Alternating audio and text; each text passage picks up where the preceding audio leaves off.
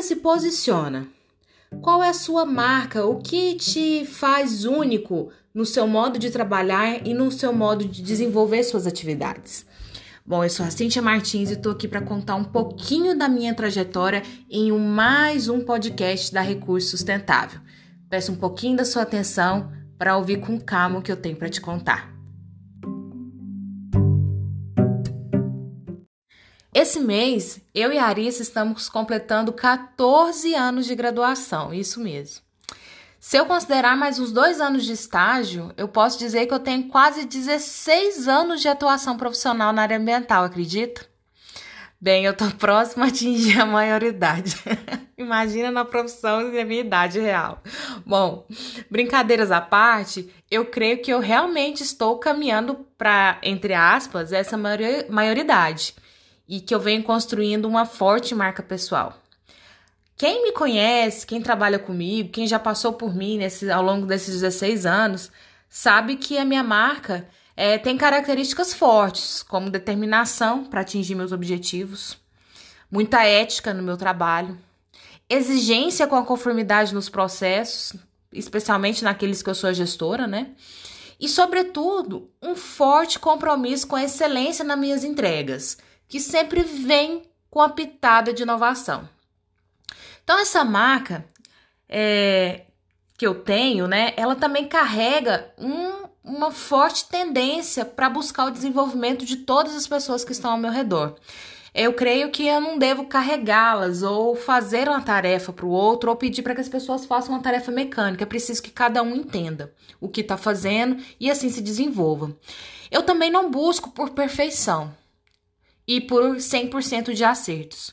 Eu busco e incentivo o encontro de soluções, seja elas para resolver um problema ou para é, contornar um erro, ou até mesmo, que é o melhor de tudo, impulsionar uma oportunidade.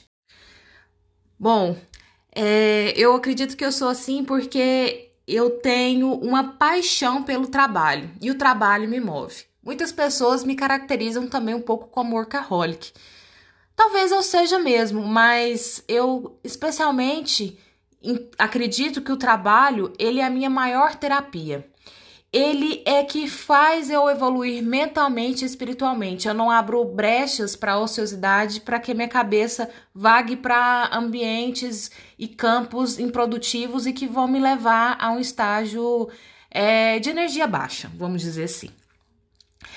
Essa paixão, né, que eu tenho pelo trabalho, ela tá na gestão ambiental, tá na docência que vocês conhecem aqui, né, especialmente quem tá no recurso sustentável e também na fotografia, né, que também é um meu ofício. Então, um trabalho completa o outro. E nesse caminho, é, eu considero que a comunicação escrita, ou seja, a forma como eu redijo, né, regada pela dedicação extra que eu tenho foram a mola propulsora para minha carreira. Sim, eu acredito que eu, eu tive a oportunidade de estar no lugar certo e aproveitar a oportunidade. Eu sempre tive o cuidado especial pela forma como eu escrevo, tentando ser clara, objetiva, ao mesmo tempo que eu busco envolver o leitor com a minha poética. É, tem uma colega de trabalho que sempre é, ressaltou isso e como eu era criativa na forma de escrever. Talvez se você está escutando esse podcast agora, é uma evidência dessa minha habilidade na comunicação escrita, que agora também está é, extrapolando para a comunicação verbal. Para mim, o cuidado com a estética textual e visual, não é à toa que sou fotógrafa, né? É fundamental. Elas compõem o meu cartão de visita. Elas que muitas vezes chegam primeiro antes da minha fala. Bom, deixa eu te contar um pouquinho a minha trajetória ao longo desses 16 anos. É, eu fui estagiária na perícia ambiental do Ministério Público do Estado de Goiás, né, onde eu fui forjada né, nesse compromisso com a conformidade legal. E, a, e aprendi a importância de um profundo conhecimento da legislação. E também é, eu tive como exemplo o que não fazer, né? E como que a gente tem que ter um compromisso ético com a forma como nós trabalhamos e conduzimos os negócios, né? Eu acredito que esse estágio ele foi fundamental para minha carreira e para a pessoa que eu sou hoje. Depois de formada, eu sofri um pouquinho.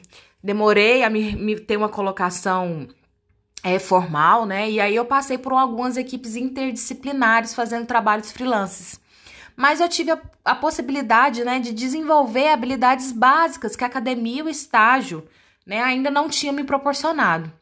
Até que, de fato, eu consegui é, integrar a equipe né, de uma pequena consultoria ambiental, onde lá eu tive que a, a desenvolver outras capacidades, outras habilidades, habilidades comerciais, de gestão de projetos, desde elaborar a proposta, formar uma formação de preço, logística de viagem, enfim, diversas atividades. Então, é, nesse período eu estava assim meio sem saber direito exatamente com que eu iria atuar.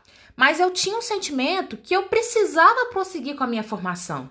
Então, eu fiz uma especialização em gestão ambiental é, e influenciada pela Arissa, né? Um pouquinho mais tarde, nessa época ela estava fazendo o, a especialização dela de recursos hídricos lá na UFG, ela me incentivou né, a prestar o, a seleção para o mestrado em engenharia do meio ambiente lá na UFG também, e eu consegui entrar, é, ingressei, né, fiz com muita dificuldade e concluí em 2012. Defendi meu, minha dissertação em 2012. Bom, um pouquinho antes eu é, saí dessa consultoria, né, e entrei em 2009 para integrar a equipe de engenharia lá do Grupo Toctal. E aí lá no grupo Toctal a minha vida mudou, né? E lá eu comecei a trabalhar é, inicialmente com alguns processos de gestão da qualidade, logo eu fui responsável por implantar o sistema de gestão ambiental baseado na norma ISO 14001 e também apoiar é, esse, a integração desses sistemas, né, a gestão da saúde e segurança do trabalho e também envolvendo algumas temáticas de responsabilidade social voltadas para a construção civil. Aos poucos, né, fui sempre cumprindo os objetivos propostos, superando barreiras de resistência, de mudanças culturais nos processos. Imagine falar de, de área ambiental né, dentro de construtora. É bem. É, há 11 anos atrás. Foi um pouco desafiador. Mas é, eu busquei naturalmente é, entregar mais resultado, visando contribuir para que a empresa construísse de fato uma identidade fundamentada na sustentabilidade, que era algo que estava muito forte dentro do seu processo, dentro das suas características. E aí, aos poucos, né, eu também fui recebendo outras atribuições, como cuidar da gestão ambiental de pequenas centrais hidrelétricas e linhas de transmissão, licenciamento ambiental de, de pequenos empreendimentos, até atuar em, em licenciamentos de grande porte, onde eu fui responsável pela gestão de contratos de diversos consultores ambientais, envolvendo diversas tipologias de estudos, né, incluindo aí PRADES e EIA-RIMAS. Então, em meio a todas essas atividades, eu criei tempo também para desenvolver projetos de inovação e para solucionar dores de diversos processos envolvendo a questão ambiental e da sustentabilidade dentro do grupo Toctal. Coisas que eu enxergava que me incomodava, eu busquei uma forma inovadora de modificar.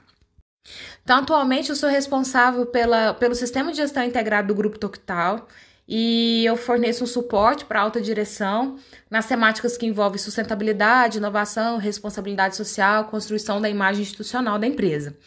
Né? E essa dedicação né, extra, esse meu envolvimento, essa minha entrega, me ajudou a levar o Grupo Toctal a receber cerca de 13 premiações relevantes da sociedade civil organizada. Dentre esses, eu destaco o Prêmio CREA de Meio Ambiente, Prêmio Nacional de Inovação, prêmios da CEBIC, que é a Câmara Brasileira da Indústria da Construção, né? E eu também recebi essa premiação junto. E eu fui agraciada, né, premiada, né, com diversas oportunidades de aprendizado. Então, cursos de, é, de capacitação junto a instituições renomadas, como o EASY, como dois projetos longos desenvolvidos juntos com, a, com o Centro de Estudos e Sustentabilidade da FGV em São Paulo. Eu também tive a oportunidade de participar de uma missão técnica para os Estados Unidos, é, para falar sobre construção civil, inovação e sustentabilidade, é, cursos de imersão na área de inovação, né? E eu tive a possibilidade, então, de fazer um networking real com profissionais de todo o país. Hoje eu tenho amigos espalhados em todo o país que essa dedicação minha me rendeu, né? São parceiros de estudos, de projetos. Atualmente estou até escrevendo um artigo científico falando sobre a Covid com pessoas que eu conheci nesse meio. É, então, é, tudo isso, essa dedicação, ela me ofertou um crescimento que nenhuma escola de negócios poderia me proporcionar. Né? Hoje eu tenho essa bagagem justamente porque lá atrás eu plantei um pouquinho a mais, um pequeno esforço. Então, é, depois disso tudo, né, eu me senti é, então pronta para começar a compartilhar esse meu conhecimento, além das salas de aula que eu já estava frequentando já há uns três anos, né, como professor em cursos de pós-graduação, especialmente para cursos da área ambiental e de engenharia civil. E aí agora eu comecei então a desenvolver esse projeto de capacitação profissional e consultoria ambiental junto com a Arissa na Recurso Sustentável. Bom, ouvindo essa história agora, você pode estar se perguntando, né? Como que ela encontrou tempo para isso tudo, né? Bom, eu não encontrei, eu criei, eu priorizei, eu me dediquei, disse saber não e soube também o que, eu poder, o que poderia esperar. Fiz mais do que havia sido me solicitado. Eu acho que isso foi a principal sacada que eu tive. E isso, resumindo, né, eu fiz muita gestão de tempo. É, mas isso é, é porque eu tenho um compromisso comigo mesma, com a empresa e com todos que são impactados pelo meu trabalho. Eu tenho muita responsabilidade dentro de mim. Mas isso é, foi uma influência da minha mãe que me criou para ser uma mulher forte, resiliente e nunca fugir às minhas responsabilidades. Eu me emociono porque ela realmente foi um diferencial na minha vida e ela implantou em mim esses valores. Mas não, eu não sou perfeita. Não pense que tudo foram flores. Eu tive muitos problemas, problemas de relacionamento, eu precisei superar minhas deficiências de aprendizado. Diariamente, eu preciso dosar minha exigência às outras pessoas e é entender que nem todos têm o ritmo que eu tenho. Eu me esforço para ter empatia, dosar meu tom de voz, a minha impulsão, a minha impaciência, sim, ela existe, e principalmente a equilibrar as metas de trabalho com as pessoas que estão junto comigo. É, eu tive, perdi minha mãe durante essa trajetória e isso me influenciou, me desequilibrou emocionalmente, isso impactou no meu trabalho. Mas eu creio que todos nós temos pontos de melhoria. Agora, cabe a cada um de nós saber enxergá-los como tenho feito esse trabalho olhando para mim mesma. Enfim, se eu e você me pedisse hoje para que eu me descrevesse em três palavras, eu diria que eu sou exigente, comprometida e multitarefas. É, é isso. Mas eu quero saber de você agora. Como você se descreveria? Qual a sua marca? As pessoas te reconhecem como você se imagina?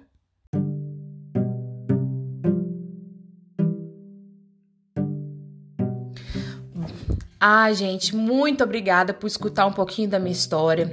Esse foi mais um podcast da Recurso Sustentável e a minha intenção foi compartilhar com vocês a minha paixão pelo trabalho e servir como exemplo para que todo mundo que está principalmente começando a carreira agora se dedique para conseguir resultados acima dos esperados.